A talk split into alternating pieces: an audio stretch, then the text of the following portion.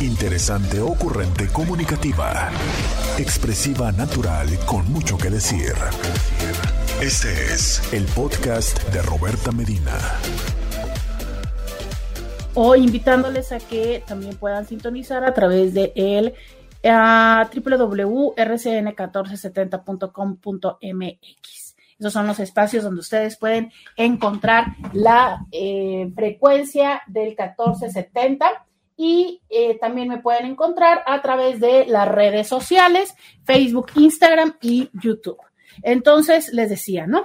Que esto que ayer me preguntaban, ¿qué fuiste a presentar al Congreso? Presentamos un simposio, eh, Paulina Millán, a quien ustedes ya conocen, Paulina Millán, quien es directora del Instituto Mexicano de Sexología, el doctor Luis Enrique, ay caray, se me acaba de ir en este momento su apellido, eh, quien es el director académico del Instituto Mexicano de Sexología y eh, pues su servidora, en un simposio sobre inteligencia sexual. Y eh, pues obvio que esta parte de ir complementando la información, Luis Enrique Ortega, quien es el, doctor, el médico, director académico. Él eh, presenta en un primer momento esta introducción, explicación acerca de los conceptos de inteligencia y cómo es que se va identificando esta parte de la inteligencia sobre lo sexual. Eh, Paulina presenta una investigación respecto a cómo se hizo un instrumento para medir esta inteligencia y eh, el resultado de de que múltiples personas, de una investigación donde múltiples personas contestan este instrumento, de, que esta investigación fue llevada en Internet, lo que da una posibilidad de tener resultados de diferentes lugares, que esto me parecería muy interesante, ¿saben? A lo mejor vamos a pedirle, eh, si a ustedes les parece interesante también, que venga a darnos estos resultados en un programa acá. Ya, ya, ya me parece interesante hacer esto. ¿Cómo ven ustedes? ¿Les gusta? ¿Les gusta la idea de que Paulina nos acompañara un jueves y que habría sido perfecto que hubiera sido este jueves? Caray, ¿cómo es que no se me ocurrió antes? Que eh, viniera a acompañarnos a dar esto y eh, yo lo que daba es esta parte de cómo es que la inteligencia sexual eh, se puede desarrollar y se atiende dentro del ámbito de la clínica, que como ustedes saben, pues mi pasión es la parte de la consulta y justo es ahí donde eh, se complementa este simposio, que agradezco muchísimo a muchas personas que se acercaron, que me contaron que ven esas transmisiones y que eh, me dieron un abrazo y eso es algo hermosísimo, ¿no? Poder ponerle cara y, y, sentir a las personas que justo en estos momentos a veces puedo solo darme cuenta que están si es que mandan un comentario o por un numerito que yo puedo llegar a ver. Y entonces, eh, uno de los elementos importantes para que esta inteligencia sexual pueda desarrollarse y estar presente es precisamente el tema de cómo decimos las cosas. Recuerdan que la semana pasada yo les preguntaba, oigan, a ver, como por qué no disfrutan de las relaciones, ¿no? O sea, ¿qué hace pesada la relación? ¿Qué hace que no? Que, que, que o sea, que no. ¿Qué, ¿Qué hace? ¿Por qué? Porque es que no se disfruta la relación y eh, fueron muchos los elementos que ustedes me regalaron, que me dijeron, pero entonces uno de ellos, que era repetitivo y repetitivo, era la parte de cómo decirle a la persona. O sea, es que, híjole, yo sé, es que esto no me gusta, pero ¿cómo, cómo hacérselo saber? O sea, ¿cómo se hace esto? Bueno, hoy, hoy quiero platicar contigo un poco de esto. ¿Cómo hacer para decirle a mi pareja lo que quiero o lo que no quiero? Y entonces, una vez más, deseo preguntarte, quiero que me digas, ¿qué hace difícil decirle lo que te gusta y lo que no a tu pareja? ¿Qué es lo que te lo complica? Cuéntamelo. 664 123 69 69 eh, tú puedes decirle a tu pareja, mira, yo lo que quiero es esto, o es complicado, se presta tu pareja a ello, mm, mm, la realidad está en que, pero que para nada, o sea, no, ¿sabes? no, no se puede hablar con él, con ella. Cuéntamelo, quiero que me digas, ¿lo has intentado? Si lo intentaste, ¿cuáles fueron las dificultades? ¿Cuáles fueron los retos? Dímelo, 664-123-6969 es el teléfono que yo tengo aquí en el WhatsApp, es en el teléfono en el que quiero que me escribas, quiero que me digas, quiero que me cuentes, quiero que te hagas presente.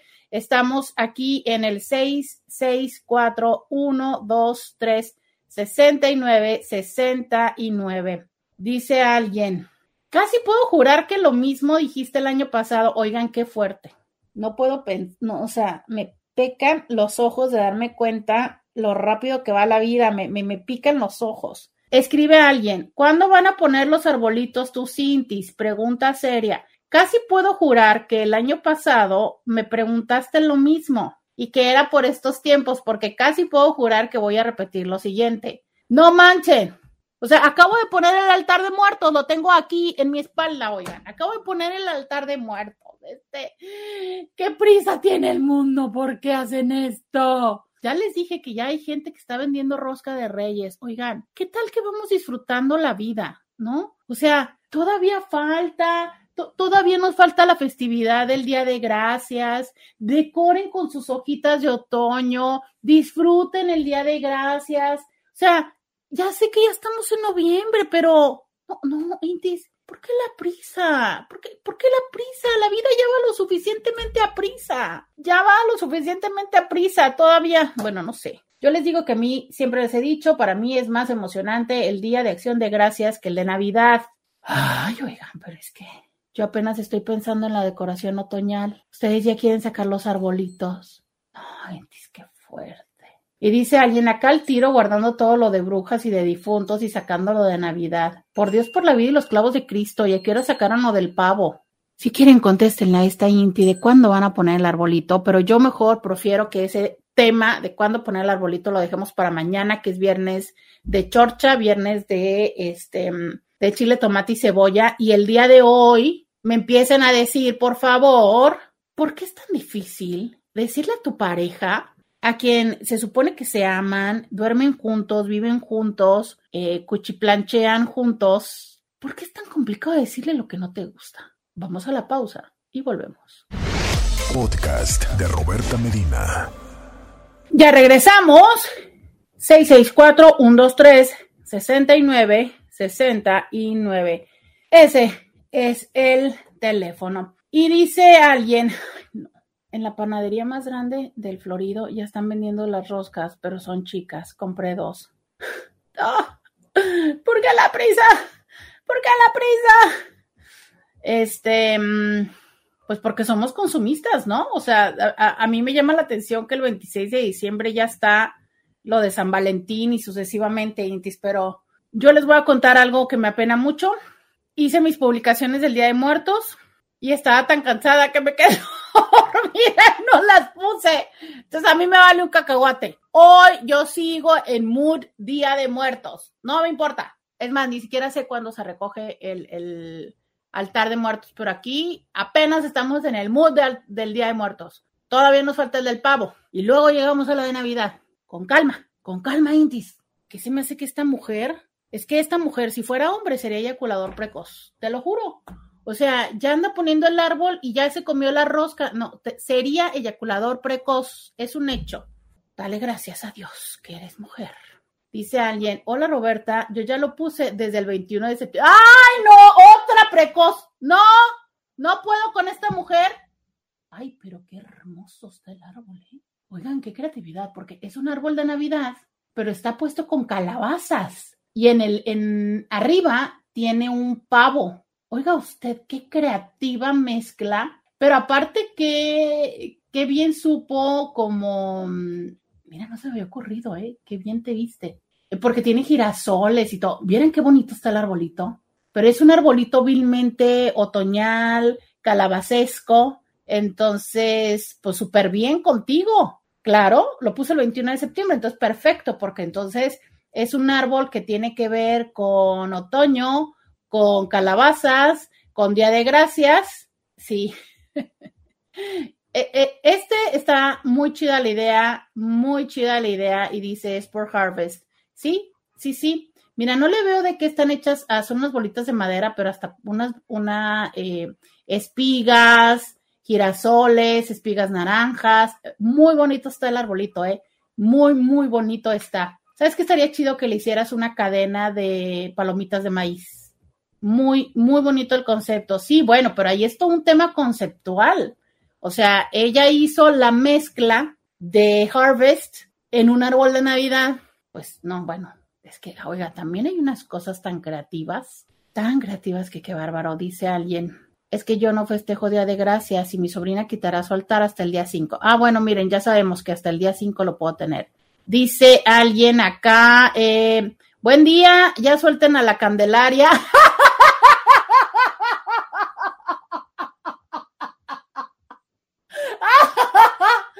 Ay, no, pero si todavía no decimos feliz año número 20. No, no, Intis, ¿cómo hay eyaculadores precoces aquí en este programa? Por Dios, por la vida, se cambia el tema, por favor, vamos a cambiar el tema, olvídenlo olvídenlo, este, borren sus mensajes. El tema del día de hoy es somos precoces y nos vale madre. No sé, hoy no puedo. Los que ya estén comiendo roscas, los que ya quieren celebrar a la Candelaria. No, Itis, qué bárbaros.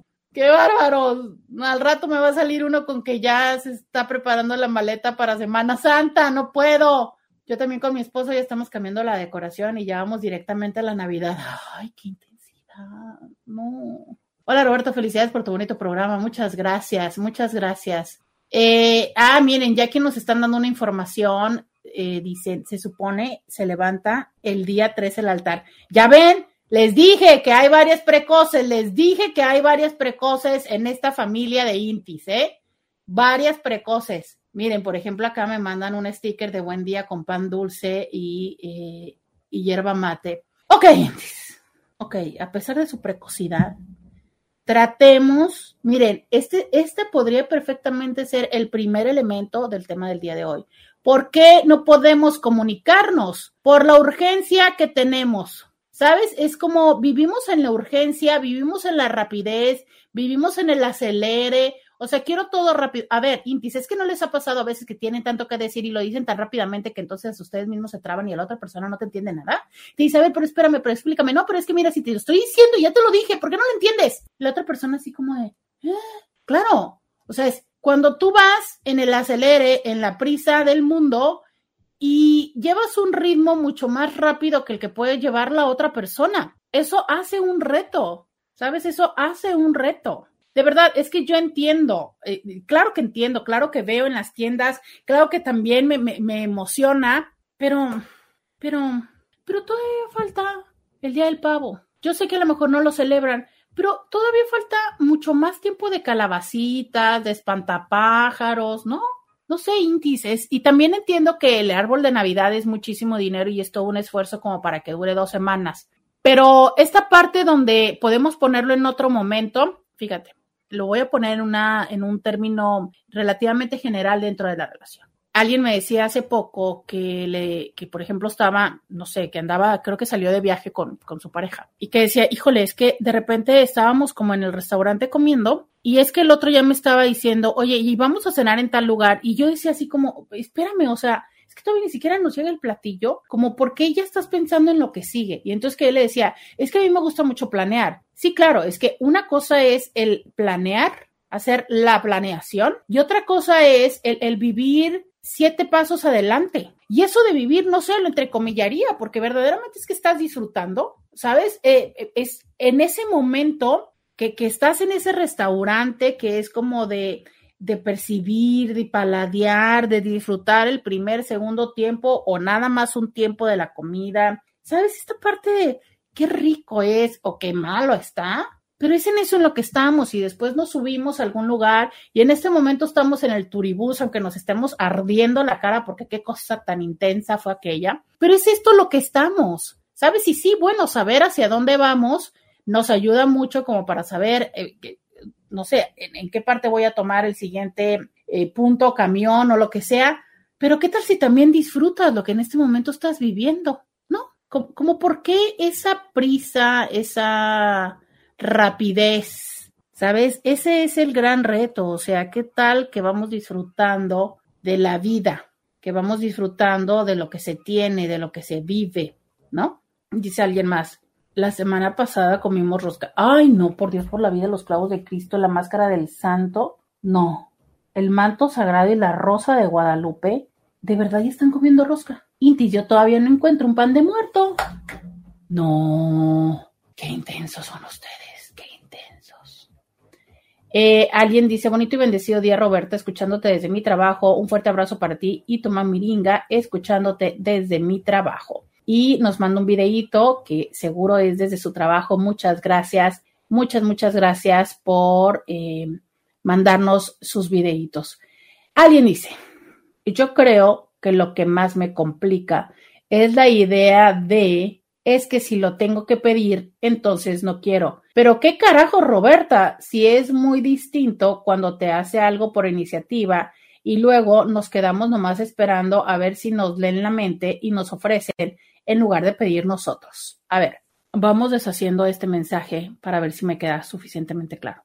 O sea, tú dices que una parte que se te dificulta es el hecho de si lo tengo que pedir ya no lo quiero pero eso es lo tuyo, o sea, como el de, uy, es que yo no le digo lo que quiero porque es que si se lo tengo que pedir, pues ya no. O es tu pareja quien te dice que si te lo tiene que pedir ya no quiere y entonces está como en la expectativa de que le atines, ¿no? Con sus mensajes de telepatía a distancia y eh, cuando tú le dices, pues dime, entonces te responde, no, es que si ya te lo pido ya no quiero, es así. O sea, es, ¿es tuyo o es de tu pareja? Porque si es de tu pareja, yo empiezo por decirte, Oye, pues es que ustedes los seres humanos deberían de sintonizarse a nuestra frecuencia mental. ¿Creen que maté al mosco o no lo maté? Le di un manotazo al mosco y lo tengo en mi mano.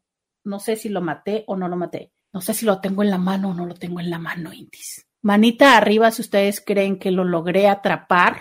Manita abajo si creen que no lo atrapé. Por lo pronto les digo, oigan, es que, ¿te imaginas qué padre sería? Como cuando vas a los autocinemas y que entonces te dicen que si vas y que si estás en la pantalla número uno, sintonices tal frecuencia de radio y ahí vas a tener el sonido de la peli. ¿Te imaginas qué chido sería eso? De, ah, ya te imaginas, miren, vamos a soñar en un mundo ideal donde entonces saliendo de la ceremonia, cualquiera que haya sido religiosa, civil o, o en cuanto cierras la puerta de tu casa, te llega un correo donde te dice, bienvenida a vivir a tu vida con eh, Marta. A partir de ahora, indicaciones de uso. No la despiertes temprano. Marta no funciona temprano. Todos los días llévale un café.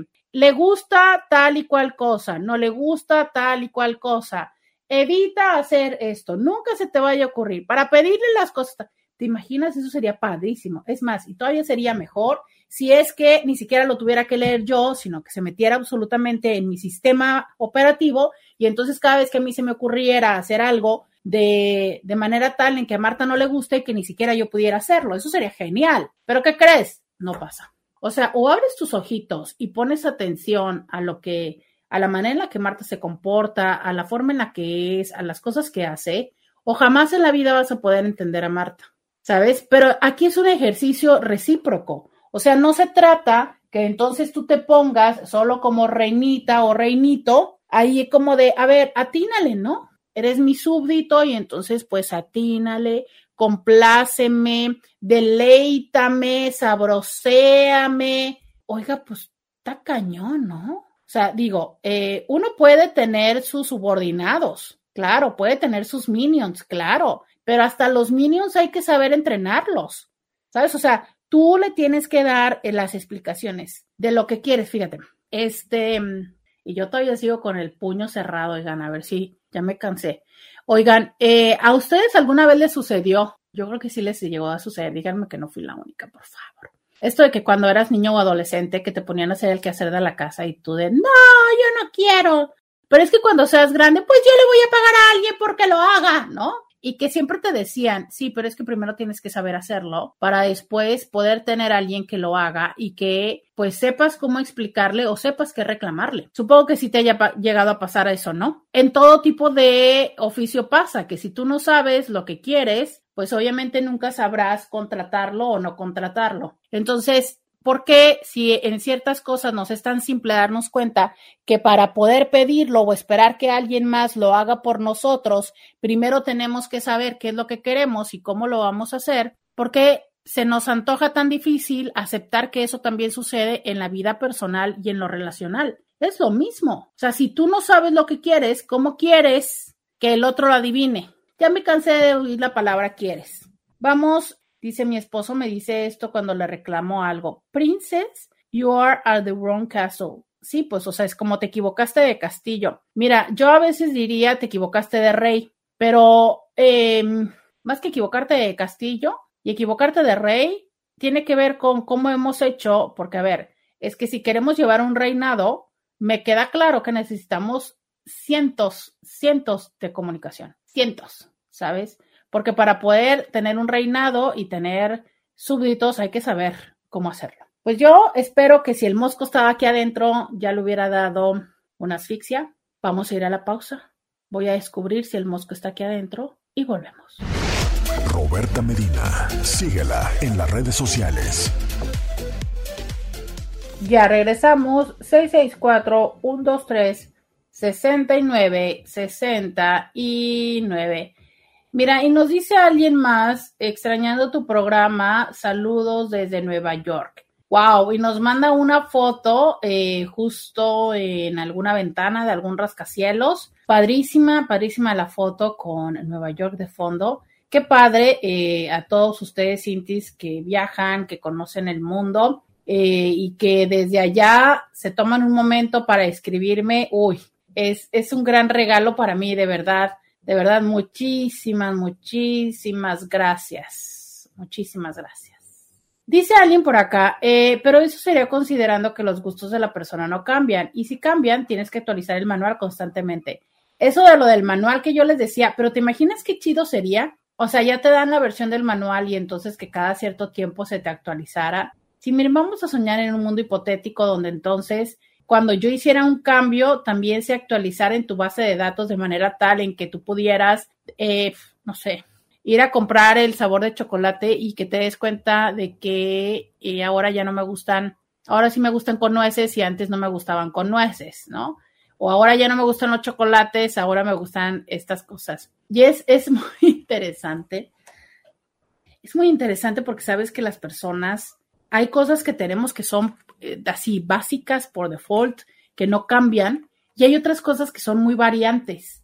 Entonces, para atinarle también es algo complejo. Por eso tenemos pocos vínculos que no son tan significativos, ¿sabes? Porque está muy complicado entender la eh, tanta información de tantas personas. Pero por eso se supondría que entonces si yo te soy significativo y significativa, de mí si te sepas esa información o estés como al tanto estos eh, tantísimos, no sé, realities, ejercicios, programas de concurso, demás y todo esto, ¿no? Donde le preguntan a una persona cuál es el color favorito de él o de ella y que no lo saben y que entonces decimos, uy, es que no le interesa. Un poco sí puede llegar a ser falta de interés y un poco también puede llegar a ser falta de comunicación, ¿sabes? Porque entonces muy frecuentemente estamos tan en lo cotidiano o sea, la vida cotidiana tiene tantas cosas, tantas cosas de qué poner atención, que entonces a veces llega a suceder que ni yo misma soy consciente de esto. Muchísimas veces me toca que las personas, eh, una vez que se separan, dicen, no, oye, ¿sabes qué? Es que tengo que pensar si me gusta esto o no me gusta, porque estaba muy acostumbrada a hacerlo, pero creo que era porque a él le gustaba o porque nos era más cómodo o porque era para lo que nos alcanzaba. Y ahora que estoy sola o solo, tengo la oportunidad de decidir si verdaderamente quiero hacer esto. Y es un proceso muy padre cuando, cuando me ha tocado acompañarles en ese redescubrimiento de quiénes son. Y yo, eso es lo que pregunto. A ver, si resulta que ellas y ellos mismos están redescubriendo quiénes son, ¿cómo podemos nosotros llegar a pensar que entonces la otra persona realmente le va a conocer tanto y tan a profundidad? Y a veces son cosas para las que vamos minimizando y decir, güey, eso no es importante en la vida. Tengo tantas otras cosas que pensar que va, X. Pero en otros momentos sí es algo que va siendo significativo. Y mira, justo ahora estoy pensando en esta parte de las flores. A lo mejor ya no me gustan tanto las flores, o a lo mejor ya no me gustan las rosas rojas. Fíjense que yo, eh, con esto que leí el otro día, les decía de esto de cempasúchil, que resulta que el cempasúchil es una flor de amor, expresa amor. Yo desde que tengo memoria, para mí es muerte. Hasta el olor característico que tiene a mí me huele a muerte, ¿no? Pero bueno, entonces a lo mejor yo después de leer eso digo yo, ah, qué maravilloso, es una, es una flor de amor y entonces como es muy barata, ahora quiero que me regalen cempasúchil, que no es cierto. ¿No? Y a lo mejor eh, ni te lo comunico, ni te lo digo, ni tal, o tengo la expectativa de que porque te lo dije ahorita, la próxima vez me vas a llegar con un ramo de cempasúchil y llegas con otra cosa y digo, es que nunca me escuchas. A ver, es que a veces sí nos quedamos en ese nivel de superficialidad de las cosas y no nos damos cuenta que lo que importa es que todavía te acuerdes, vayas y me compres unas flores y me las traigas y me sorprendas. A lo mejor no son el cempasúchil que yo ahorita estoy reconfigurando, ¿no? Deconstruyendo la idea al respecto. Bueno, es cierto. A veces nos quedamos con esas cosas de es que no me escuchas. ¿Y qué va de me gusta tal flor a, oye, por favor puedes ir por los niños porque voy a tener una junta muy importante, no puedo salir por los niños? Y que entonces, estando tú en tu junta muy importante, te hablen de la escuela y te digan, oiga, ¿quién va a venir por los niños? Porque son los últimos que quedan. Sí entiendo que hay una gran diferencia entre me volviste a traer flores rojas a dejaste a los niños en la escuela. Obvio, ¿no? Entonces, es por eso importante que nos demos cuenta de qué tanto es que sí ponemos atención a los detalles significativos o qué tanto es que no ponemos atención. Pero también te lo diría en sentido contrario. O sea, es si la persona, alguien me contó alguna vez, ¿no? De una pareja que tenía y que llegó un momento que me decía, es que sabes que me cansé de nunca atinarle a lo que yo le quería dar. O sea, yo quería darle un regalo, iba y le compraba y que el perfume estaba muy dulce, que estaba muy floral. Dejé de darles perfumes y le empecé, primero le compraba ropa, creo y que entonces que nunca le atinaba la medida, pero que si le atinaba, que estaba como muy, muy, este, señorón o estaba muy escotado, estaba no sé qué, dijo, ok, eh, ropa no. Eh, los perfumes, igual, eh, bolsas, ¿no? Que si estaban muy grandes, que si estaban muy pequeñas, que si estaban no sé qué, accesorios. Entonces me dijo, ¿sabes qué me dice? Llegó un momento en que era tal mi frustración, en que era tal mi frustración, este, que ya empecé a regalarle eh, tarjetas, ¿no? Tarjetas. Tarjetas de regalo, entonces yo iba y ya, básicamente, pues metía el dinero en las tarjetas de regalo de la tienda y que ya ella se comprara lo que quisiera, porque para mí ya había matado la ilusión. Dice, ya lo hacía porque ya era el aniversario, era su cumpleaños y también porque pues los hijos así como de papá, ¿por qué ya no le das nada a mi mamá? Pero realmente no era como esa ilusión de, oye, voy y compro tal cosa y veo la blusa y digo yo, ¡Ah! se le va a ver padre y demás, ¿no? Ahora, también entiendo esta parte de que, por ejemplo, sí sucede que hay ciertas personas que no se les da mucho como la parte de las medidas. Y entonces tú eres una medida y te traen otra medida. Bueno, pues no pasa nada si vas y lo cambias a la tienda y ajustas tu medida. Pero la actitud con la que lo recibes que entonces ya te molestas muchísimo porque dices tú, carajo, ya te había dicho que no me gustan las bolsas cortas, que me gustan las bolsas largas, o que no me gustan las blusas, que quiero pantalones, qué sé yo, ¿no? Entonces, es una línea muy delgada entre el por qué no valoramos que la otra persona hace el esfuerzo, va y lo busca y lo compra con ilusión, y también la frustración de decirle múltiples veces a la persona, esto no me gusta, por favor, considéralo. Y yo sé que ustedes me van a decir, Roberta, pero es que no estamos hablando de los regalos todavía, ¿verdad? Aunque pues bueno, ya si ustedes andan comiendo rosca, ¿por qué no voy a hablarles yo de los regalos de Navidad? Pero no es por ahí el asunto, el asunto es, hay que ir poniendo atención a las cosas que a la otra persona le son significativas. Eso definitivamente sí, pero también hay que tener formas de decirlo. Y entonces en este momento te llega el regalo, si tú lo dices con reclamo, créeme lo que la otra persona no va a escuchar lo que tú le estás queriendo decir. No lo va a entender. Porque la otra persona lo que va a escuchar es el reclamo y tu insatisfacción.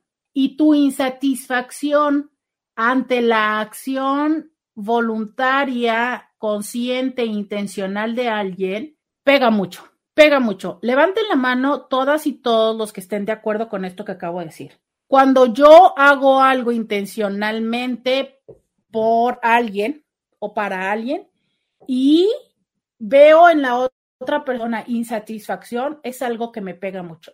664-123-6969. Manita arriba si sí te bajonea, manita abajo si te da igual y dices, pues que su pan, con, con que con su pan se lo coma. Vamos a la pausa y volvemos.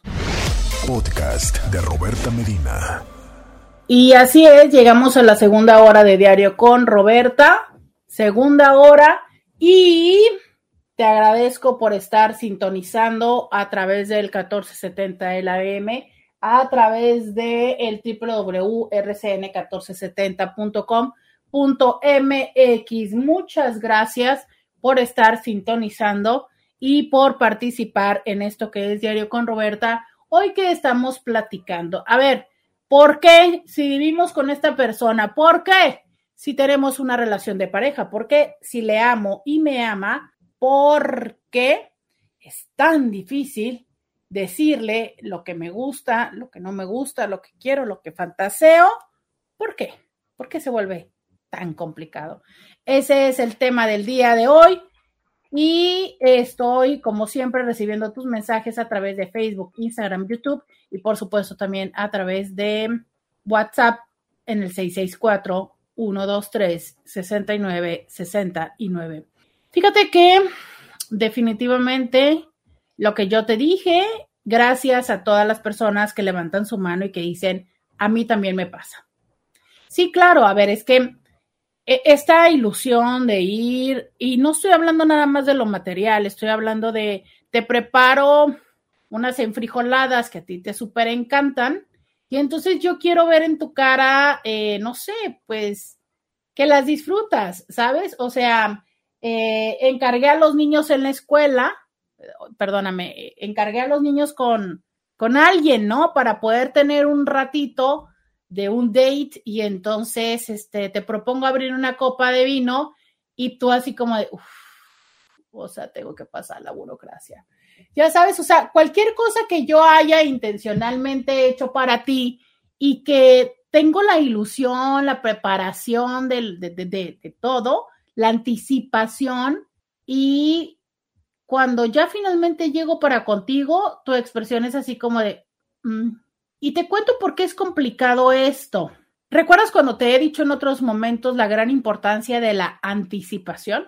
O sea, como algo que resulta erótico es el hecho de, mm, te mando un mensajito, te digo, mira, cuando llegue contigo va a pasar, te voy a hacer, me vas a decir, te vamos, ¿no?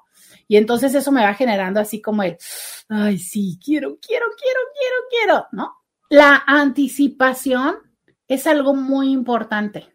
O sea, es como ir prendiendo eh, motores, ir encendiendo motores, ir generando este mood. Y esa anticipación es parte de lo que también voy generando en mí cuando voy con todos estos preparativos.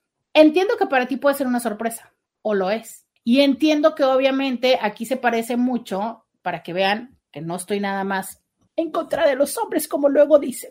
Pero yo les he dicho muchas veces de esta parte que, les pido por favor mucho a los hombres que entiendan, que es, por ejemplo, ustedes ya salieron de trabajar, ¿no? Y entonces salen de trabajar y duran una hora en el tráfico. Que qué bárbaro, Tijuana, qué cosa tan impresionante. Ahora que estoy saliendo después de la pande, yo no sé en qué momento el tráfico se multiplicó de tal manera por favor, ya basta con los autos chocolates. Cierro el paréntesis y sigo con la conversación. Entonces, una hora de tráfico, dos horas de tráfico después de trabajar para llegar a tu casa. Y en esa hora de tráfico te vas abroceando la idea de entonces ahorita que llegue le voy a decir a mi mujer y voy a llegar y le voy a dar un pellizco, le voy a dar un arrimón, me la voy a llevar, yo quiero que tal y cual y le voy a hacer y todo, ¿no? Entonces tú vas con toda la idea, claro, en ese tiempo ¿Y qué más si además mientras estás en los altos o estás en el embotellamiento, digan, no van a, no me dejen mentir, más bien, no me dejen abajo, pero bien que saben que algunos de ustedes se ponen a consumir material sexualmente explícito. Si lo hacen o si no material sexualmente explícito, lo del grupo de amigos que mandaron. Entonces, claro que cuando ustedes llegan, ya van, pero si súper de órale, ¿qué onda, no? Y llegan y dicen, ahorita le doy el arrimón a mi vieja y le beso el cuello y tal. Y claro que efectivamente le encuentras de modo para darle el arrimón, pero la mujer está lavando los platos, está con tres cosas en la, en la estufa, está con los niños en la mesa, queriéndolos que, que hagan tarea cuando los niños no quieren o que se vayan a bañar cuando los niños no quieren, peleando con la comida que tiene que cocinar. Y entonces cuando tú llegas y le das el arrimón y le empiezas a besar el cuello, la otra voltea y te dice, o sea, revisa que se están quemando los frijoles. O ve y mete a los niños al baño, a bañar. Y entonces dices tú, uy, es que nunca se puede, siempre está de genio, me rechaza. Entonces dices tú, bueno, a ver, Claro, entiendo esta condición de mm, no estamos en el mismo mood, pero ¿por qué la, casi, casi como, ¿por qué la violencia, no? ¿Por qué me contestas así? Bueno, porque también, como a ti te puede parecer medio violento que ella te diga, oye, ponte a ayudarme con los niños, a ella también le puede parecer onda violenta que tú llegues a quererla manosear de la nada. Y para ti no es de la nada porque duraste toda esta hora de camino construyéndote la sabroseada, ya veías tú que ibas a llegar y que le ibas a morder el cuello y la otra le iba a encantar y todo. Y toda esa historia la hiciste en tu cabeza y la atrapaste en la sorpresa.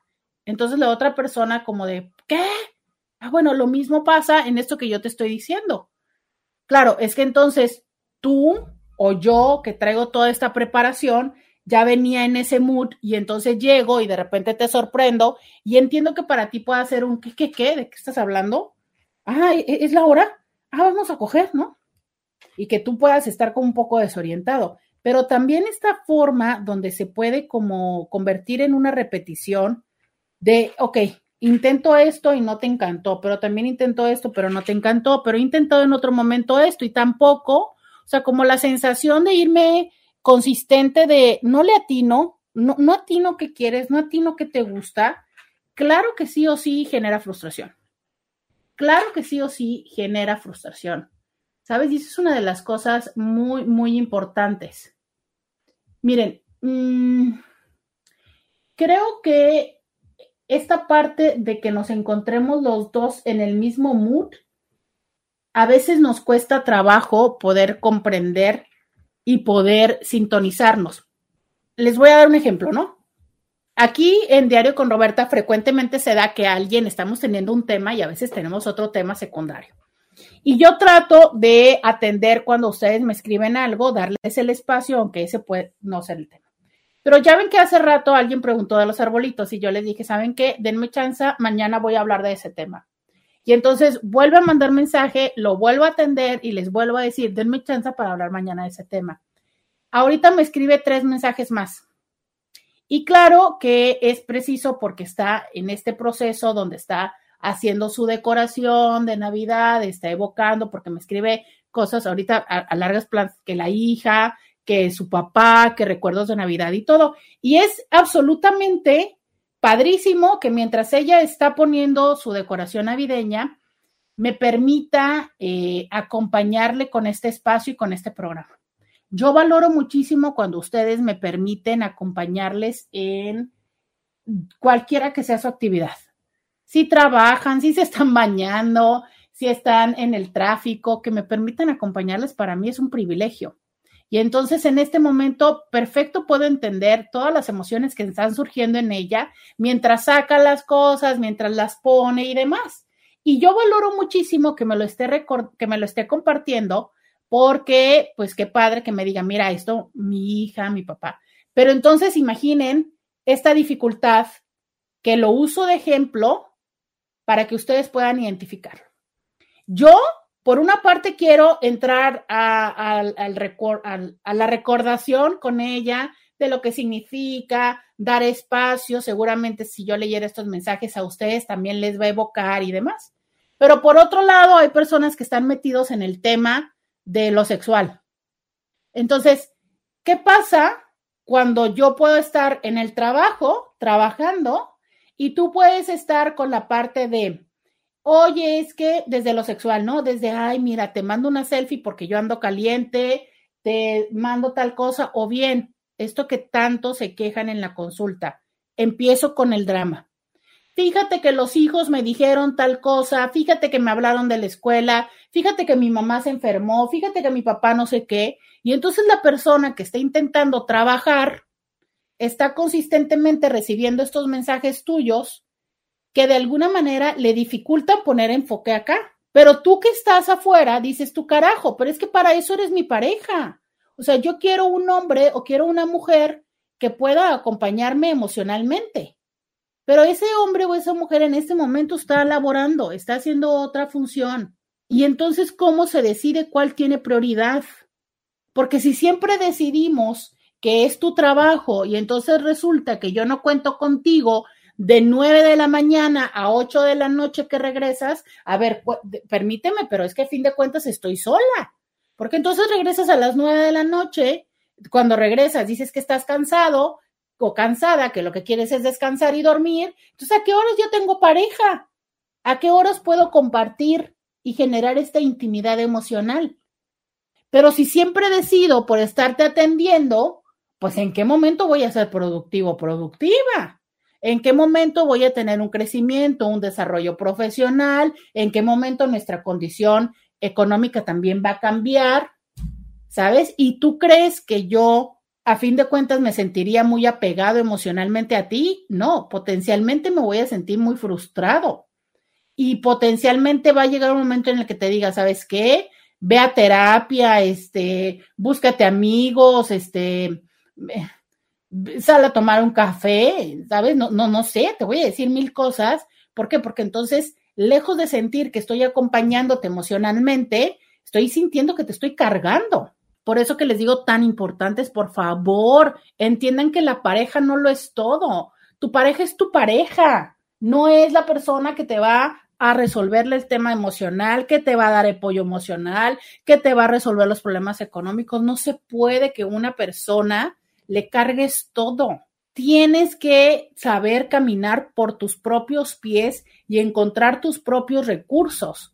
Y hay una parte que se comparte, pero hay otra parte que es personal. ¿Por qué? Porque entonces, si no somos conscientes de hacia dónde estamos dividiendo nuestros recursos, tampoco está chido que te engranes en el trabajo, porque por más que me busques y me des y me lleves a Europa eh, cada, cada año, si resulta que todo el tiempo, todo el año estoy sola o solo, nunca puedo contar contigo, resulta que nunca vas ni a los festivales de los niños, ni cuando se enfermó no sé quién, ni cuando estaba en el hospital, ni cuando no sé qué, pero eso sí, me llevas a Europa tres días, bueno, ya me la prolongué, ¿verdad? No, son, no me puedes llevar a Europa tres días porque son dos días de vuelo.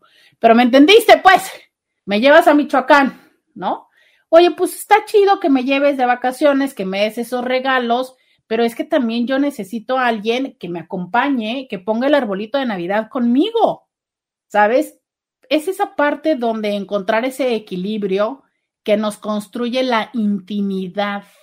Roberta, pero ¿por qué estás hablando de eso si estabas hablando de lo sexual? Precisamente por esta última palabra. Porque la manera en la que yo, con estos detalles cotidianos, voy construyendo y consolidando la intimidad. Cuando hay intimidad, entonces se puede hablar de lo erótico. Fíjate que eso es lo, complejo. La intimidad, que es precisamente lo que me hace elegirte a ti, pero es lo que muy frecuentemente olvidamos realimentar. La intimidad no es un switch que se prende y ya nunca se vuelve a apagar es algo que se necesita consistentemente estar alimentando. No es algo que ya porque vivo contigo, porque nos casamos, ya está, ¿no? Ya. Tenemos que ser íntimos siempre, ¿no?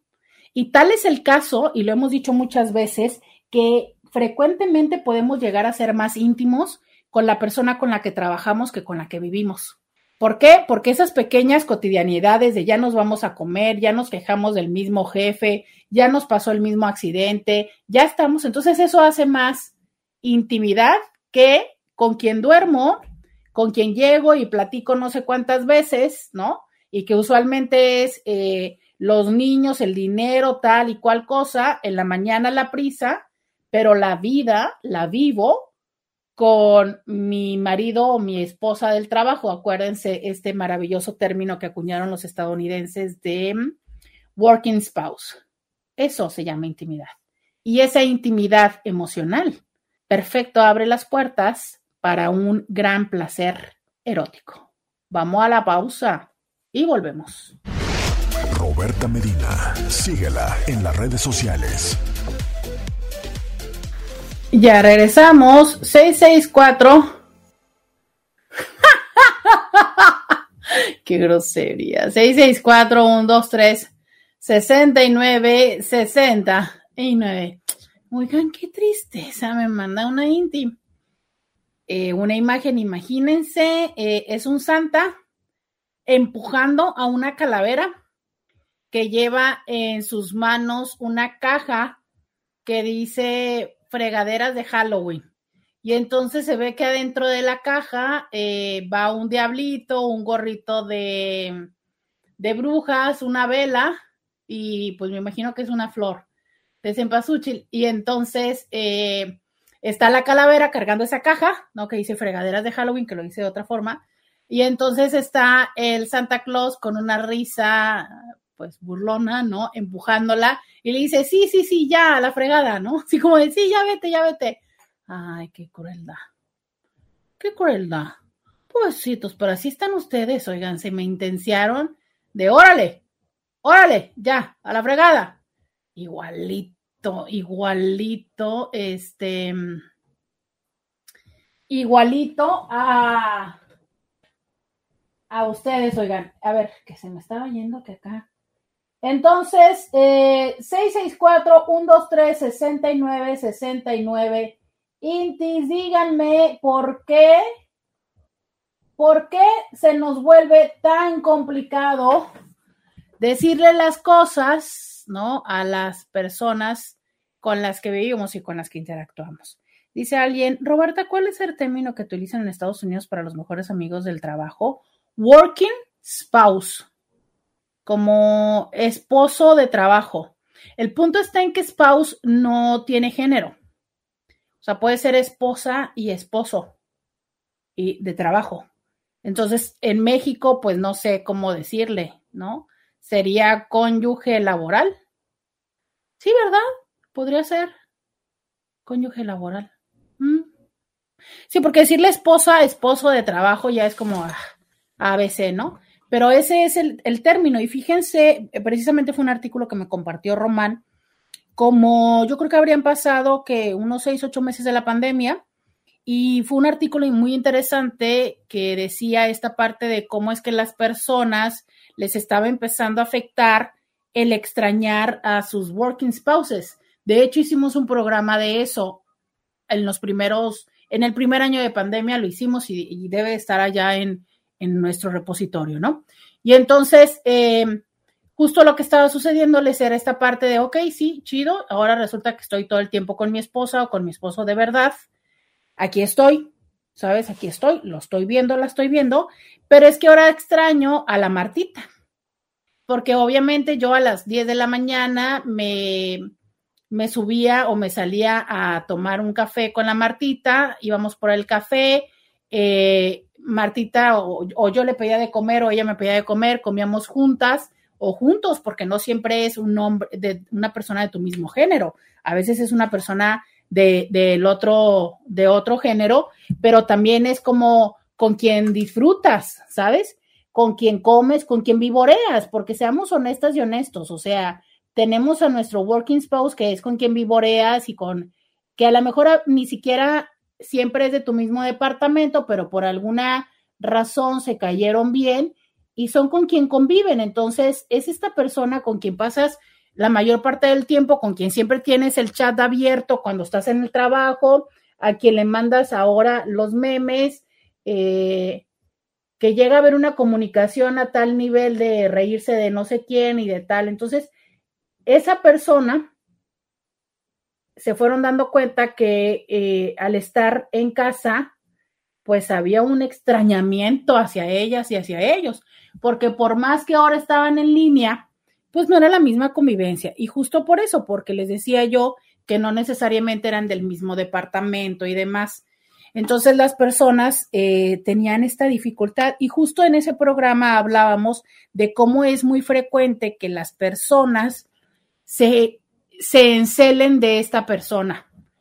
O sea, las parejas oficiales se encelan de tu acompañante laboral.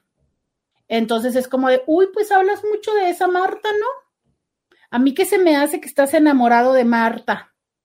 No, es que yo pienso que ella quiere algo contigo, pero nunca te lo ha dicho. Y entonces tú, como él o la oficial, te pones súper celosísimo de la otra persona, piensas que hay un interés romántico y muchas de las veces ni siquiera la otra persona es compatible en términos de orientación, pero aún así tú te vuelves insoportable y entonces dices, es que no puede ser posible, estás aquí, me estás platicando de ella o de él, qué necesidad. Bueno, pues ¿de qué más quieres que te platique? O sea, platicarte del trabajo, de si yo trabajo en Chuchita la bolsearon SADCB, pues te voy a platicar de lo que hago en el trabajo, ¿no? Y, y, es que resulta que con Martita, pues es con quien trabajo y entonces fíjate que no sé qué y le pasó y me pasó.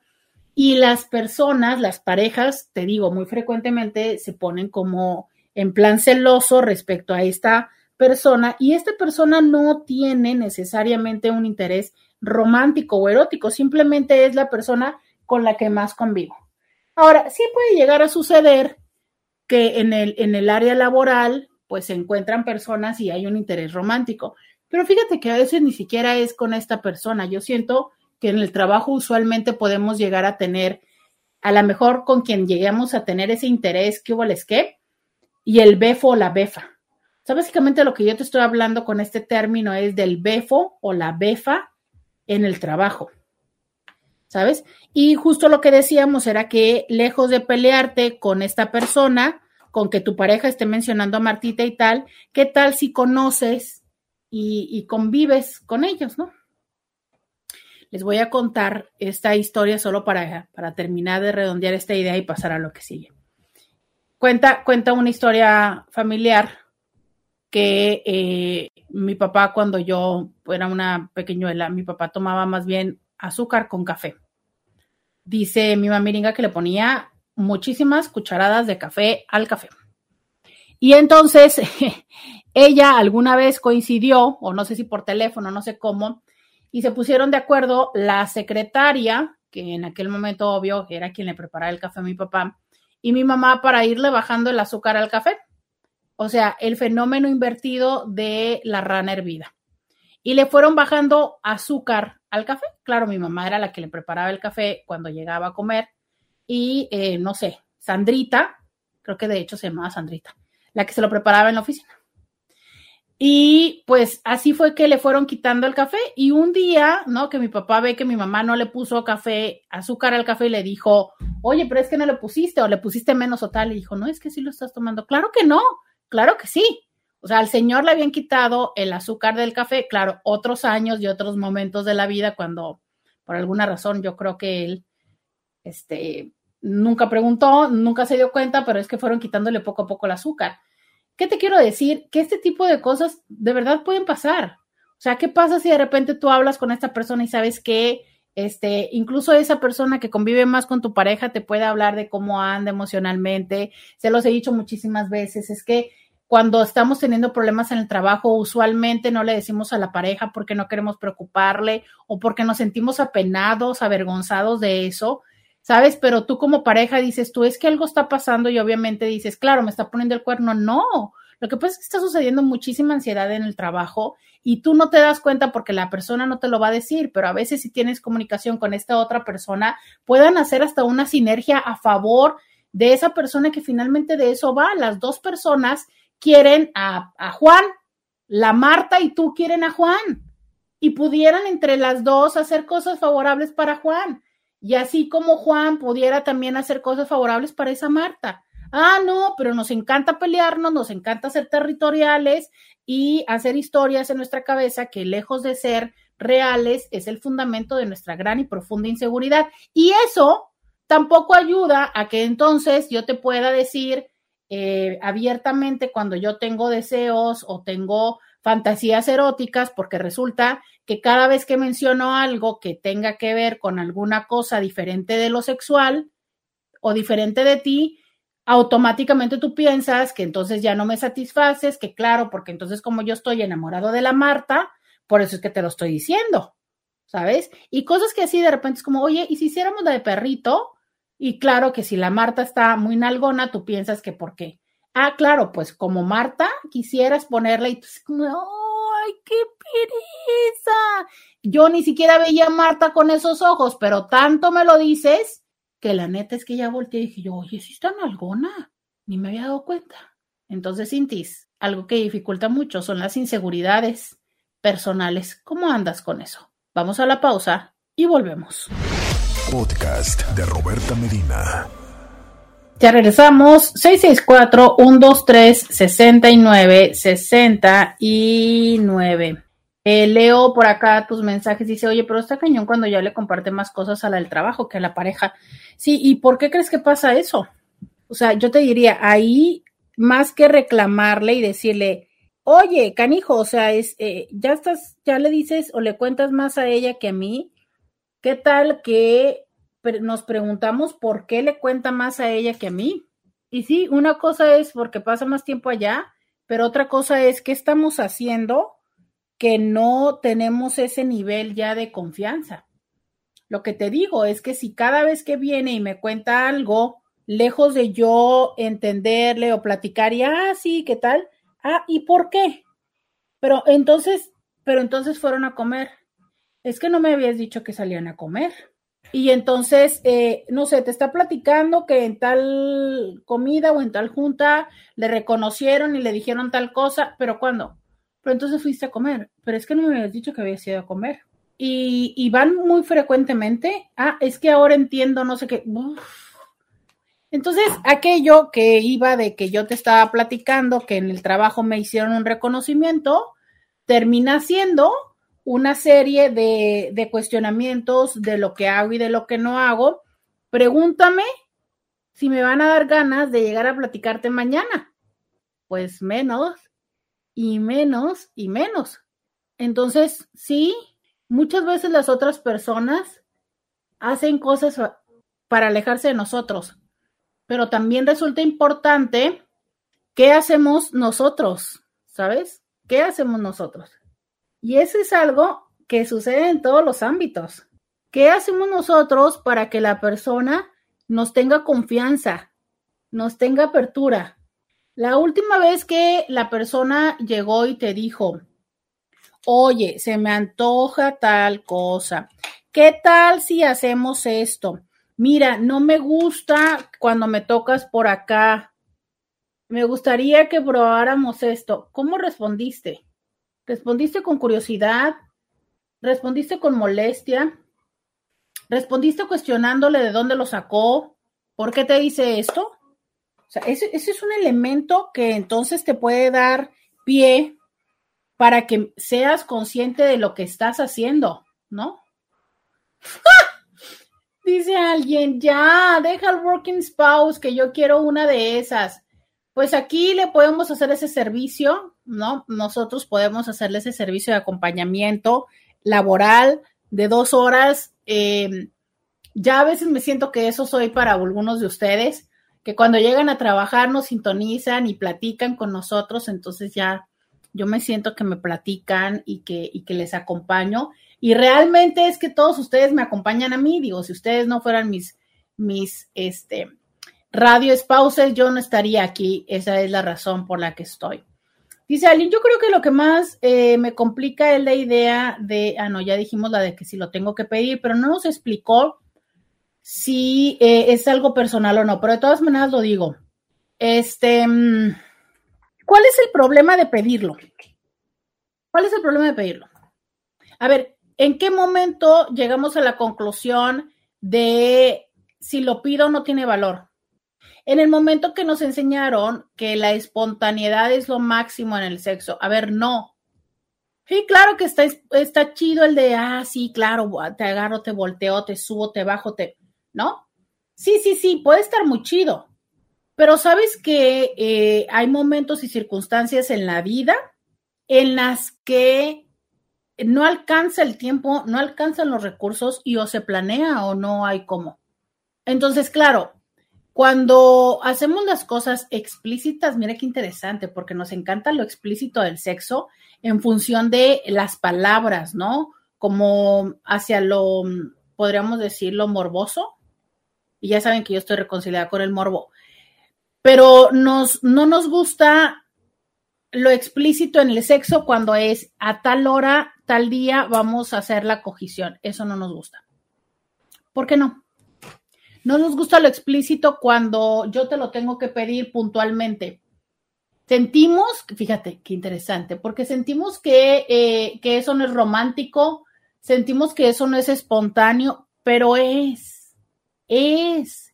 Y recordemos esto, aquello que tú piensas que te es natural, porque hasta esa palabra le ponemos, es que ya me es natural. Bueno, realmente lo que es no es que venga en la, en la naturaleza o en tu chip. Lo que pasa es que lo has hecho tantas veces que ya, ya se, ya se instaló, ya ni siquiera tienes que pensar conscientemente en hacerlo, ya, ya se quedó ahí instalado, ¿sabes? Y tú piensas que te es natural, pero no, ya lo hiciste tantísimas veces que se instaló. Eso es todo. ¿Por qué entonces no hacer tantísimas veces de manera consciente algo que a la larga sabes que puede ser benéfico, enriquecedor para ti y para tu relación? Entonces, a dónde voy es el hecho de dejemos de romantizar el adivinar.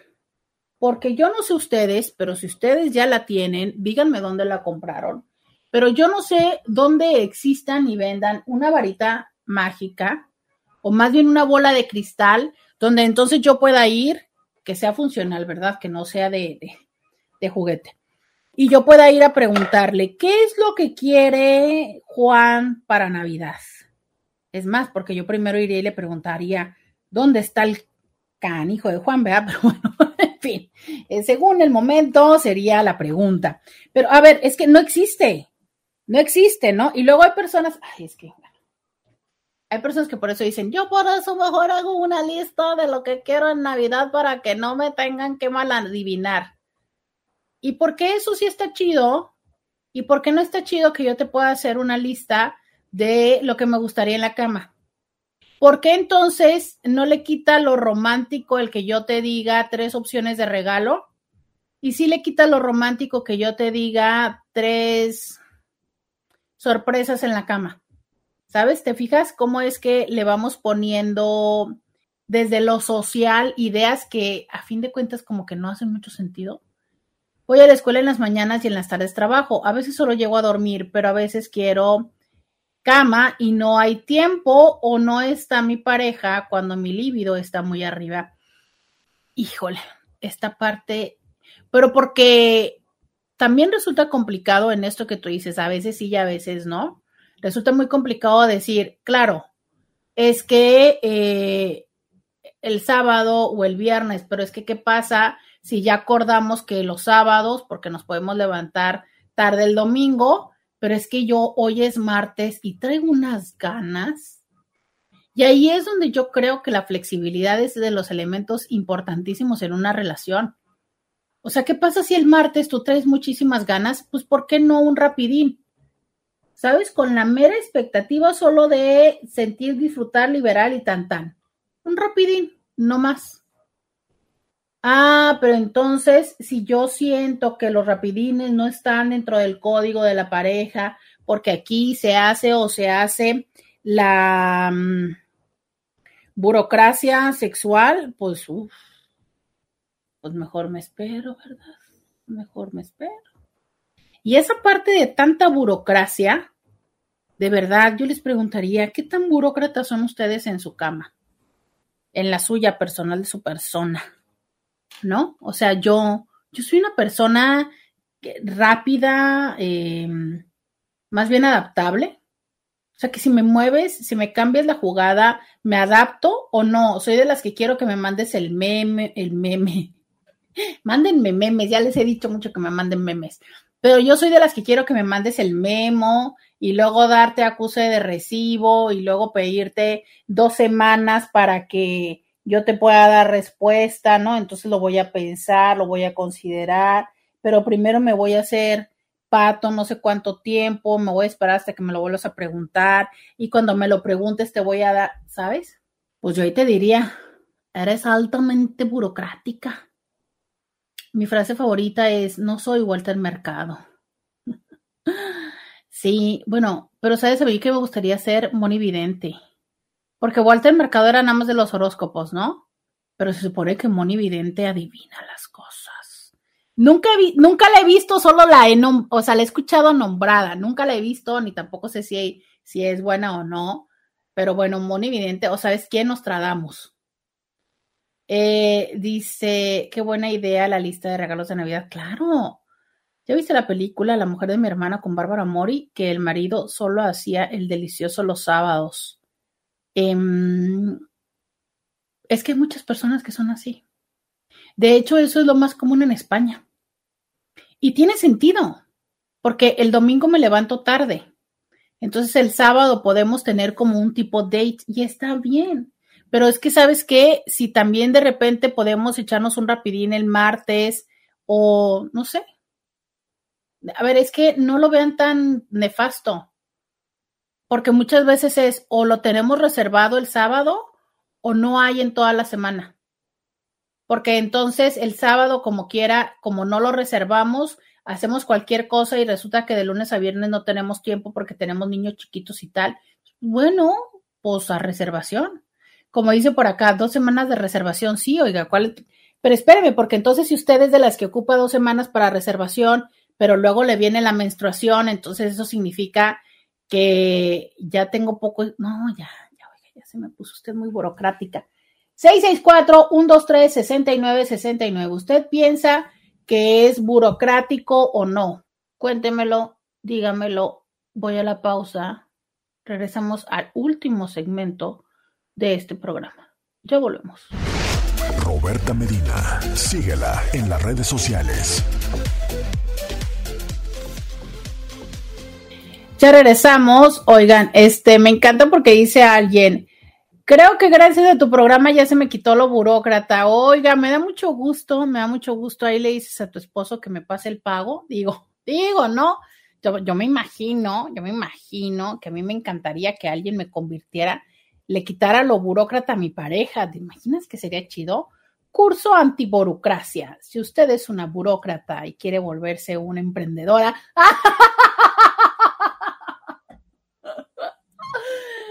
ya me vi, ya me vi, ya, ya me vi. ¿Ustedes creen? ¿Verdad que sí pegaría ese curso? De burócrata a empresaria sexual. No le gusta, no le gusta. ¿Se inscribiría usted a mi curso, oiga? ¿Me mandaría a su pareja? Dígame, 664-123-6969. Dígame usted, porque fíjese, el Congreso Mundial de sexología va a ser en Turquía y se me antoja ir. Entonces usted dígame, porque yo ando buscando cómo hacer emprendimientos aquí para irme este, a Turquía. Entonces usted dígame si le gusta mi curso, si usted se inscribiría. Yo acá la paso de burócrata sexual a, ¿pero qué sería? ¿Emprendedora? ¿O a... ¿Cuál sería, cuál sería el siguiente término? Aquí, aquí, ahorita le hacemos, ahorita le hacemos el curso eh, dice alguien, ¿me recordaste lo que le dice mi vecina a su esposo? En esta caja se coge a las 8 de la noche todos los días, estés o no estés. Pues yo también espero que eso sea eh, bilateral, ¿no? Digo, si es regla de la casa, me imagino que si ella no está, también el esposo podría aplicarla, ¿no? Y bueno, ándale, de a empresaria sexual, ¿ok? De burócrata a empresaria sexual, vaya usted. Dice, eso de las uy, no, es que lo de empresaria sexual, uy, pero entonces sería un curso para hacer sugars babies, ¿no? Que sí le vengo manejando, fíjese que ahorita le vengo coachando a una y viera que ahí vamos, ahí vamos. Dice, eso de las ganas también me pasa, pero como se me llega, como sé que llega cansado, mejor nos esperamos para los fines de semana. Pero sinceramente, cuando tengo muchísimas ganas de cama, me toca ayudarme yo solita. ¿Eso está mal como pareja? No, para nada, pero para nada. Y sabes que esto que yo les digo luego de las ayudas, donde eh, a lo mejor como pareja podemos ayudarle decir, ay, es que ahorita no me alcanza para todo, pero mira, te ayudo.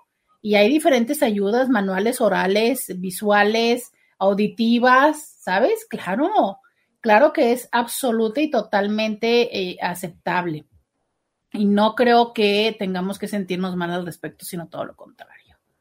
Oigan, me dice otra Marta, jeje, Roberta, me estás escribiendo, saludos. Oiga, eso fue cuando yo estaba diciendo lo de que quiero que me adivinen. No, pues cómo me han mandado este meme del Santo Claus ya diciéndole adiós a la pobre calaca. Dios, qué tristeza. Pero entonces, ¿qué es esta asertividad sexual? Pues miren, hablando del concepto, la asertividad sexual fue inicialmente definida como la habilidad para expresar apropiadamente los sentimientos, los pensamientos relacionados a la actividad sexual para uno, tomar la iniciativa para los encuentros sexuales y dos, rechazar encuentros sexuales no deseados, así como tres, negociar comportamientos sexuales. ¿no? O sea, eh, recordemos, recordemos que de alguna manera tenemos que tener eh, presente que mm, el tener una relación o un compromiso no significa que tengamos que decir sí a toda práctica erótica siempre. Y este resulta importante, ¿no? O sea, el hecho de tener la certeza para con nosotros de hacia dónde sí y hacia dónde no queremos y no queremos participar con la otra persona. Entonces, em, por supuesto que en esta forma de asertividad vamos desarrollando la capacidad para iniciar la actividad erótica, para rechazarla o negociar, ¿sabes? Y cualquiera de estos tres elementos son importantes. Si yo me veo muy lento o lenta o difícil o se me complica mucho el poder decirle, acercarme a alguien, si se me complica mucho el no poder decirle, ¿sabes qué? No quiero porque ya me invitaste, porque ya llegamos al hotel, porque este, te, estuve, te estuve coqueteando, porque eres mi novio, porque quiero quedar bien contigo, porque me gustas, pero yo todavía no quisiera tener relaciones, pero pues ya empezaste y entonces si te digo que no me voy a ver apretada y vas a perder el interés en mí, de eso va la asertividad sexual, o sea, de saberte que si tú en este momento todavía no es el momento, no toca hacerlo. Y de dejar atrás la idea tan socializada y sostenida de el no es un sí disfrazado.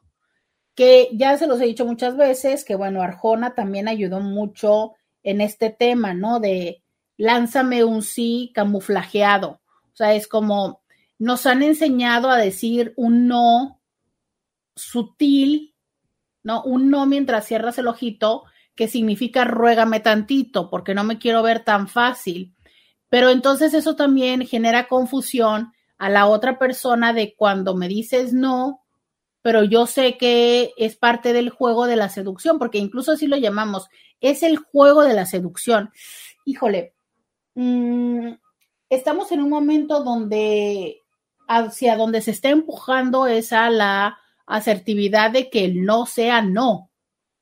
Y un no que se respeta, no un no después de estar insistiendo y insistiendo. Eso no es un consentimiento, eso es un convencimiento.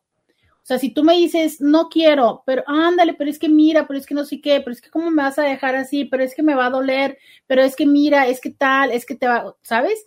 O sea, eso llega un momento en el que por cansancio, por vergüenza, por culpa, por chantaje, la persona te dice sí, pero eso no es un sí genuino. Y hay personas que no les importa el hacer toda esta faramaya con tal de conseguir el sí, o que simplemente le están diciendo que no, pero entonces dicen, pero es que te va a gustar, o que aprovechan que está la otra persona súper borracha para hacerlo y que no está consciente de eso. Entonces, si bien es cierto, todos estos casos también afortunadamente ya se pueden tipificar como abuso, resulta importante que se den cuenta que también un abuso puede darse dentro de una relación, entre comillas, formal, ¿sabes? Y que esto debe de parar y que deben de entender las personas que no es no. En cualquier circunstancia, no es no. Pero también para que se pueda validar esto, hay que tener la fuerza para decir un no con fuerza, con determinación, que no significa con violencia, significa con una decisión y una fortaleza del no.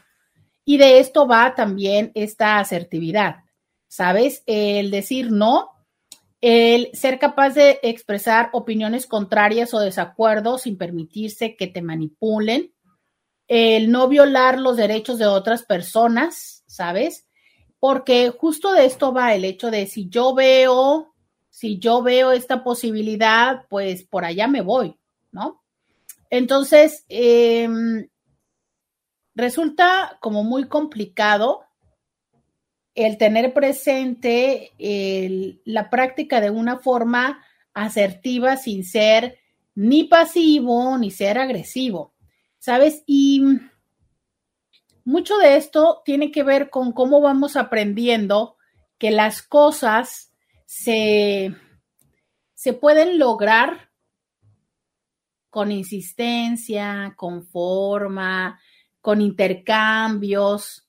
Y eso entonces va creando culpas, compromisos, que yo me sienta mal de decirte que no. Pero e, e, es un juego de ambas partes, si tú me lo haces y si yo te lo compro, porque también podría no comprártelo y también podría asumir estas consecuencias. Pero claro, ¿sabes? Si es que luego me las cobras y entonces en este momento en la cama que yo te digo o respecto a la cama te digo que no, pero en otro momento tú te vuelves como súper intolerante, te vuelves enojón, te vuelves violento y entonces eso es lo que no quiero hacer. Pues tarde que temprano voy a aceptar lo que tú quieres y sabes qué va a pasar esto, que tarde que temprano va a ir generando resentimientos y enojos y que se va a perder la espontaneidad y que por eso difícilmente voy a atreverme en otro momento a pedirte o a sugerirte, porque básicamente tengo resentimiento y me voy sintiendo no escuchado, no escuchada o no valorada. Otra de las dificultades es eh, cuando tus referentes o mis referentes son lejanos de la realidad. Esto es cuando estamos como muy basados en la industria no por y esperamos que la realidad sea así y entonces que mucho de lo que yo te pido es como si fuéramos a replicar eso que está allá y que te escapas mucho de lo que es la realidad y eso hace que no me sienta yo escuchado, escuchada o valorado, ¿no? Entonces, es importante en este sentido saber qué es lo que yo quiero, saber hasta dónde están mis límites, cuáles son mis límites em, duros, ¿no? Esto me encanta del BDSM, cuáles son las cosas que no voy a traspasar, que no voy a hacer, cuáles son los negociables y cuáles son los abiertos. Y en la manera en la que esto se da em, en este proceso de insight y que lo puedo hablar contigo, que te escucho a los tuyos y que nos permitimos el experimentar de una manera respetuosa, escuchando la apertura o no de la otra persona, pero también valorando sus circunstancias y entendiendo que a lo mejor yo soy ama de casa y yo perfecto puedo tener ganas tres veces a la semana, pero tú eres el proveedor que sale, que tiene una eh, condición laboral más intensa y que entonces entiendo que tu disponibilidad es los fines de semana, pero ¿qué hacemos con el momento cuando lo tenemos? Y hay más cosas que decir, me quedaré unos minutos en las redes sociales, pero no sin antes agradecerles a todas las personas que estuvieron acompañándome a través del 1470 de la M en especial al señor Carlos, que siempre hace que este programa sea mucho más ameno y relax. Muchísimas gracias, Carlos. Y a todos les digo, hasta mañana. Escúchala en vivo de lunes a viernes a las 11 de la mañana por RCN 1470 AM.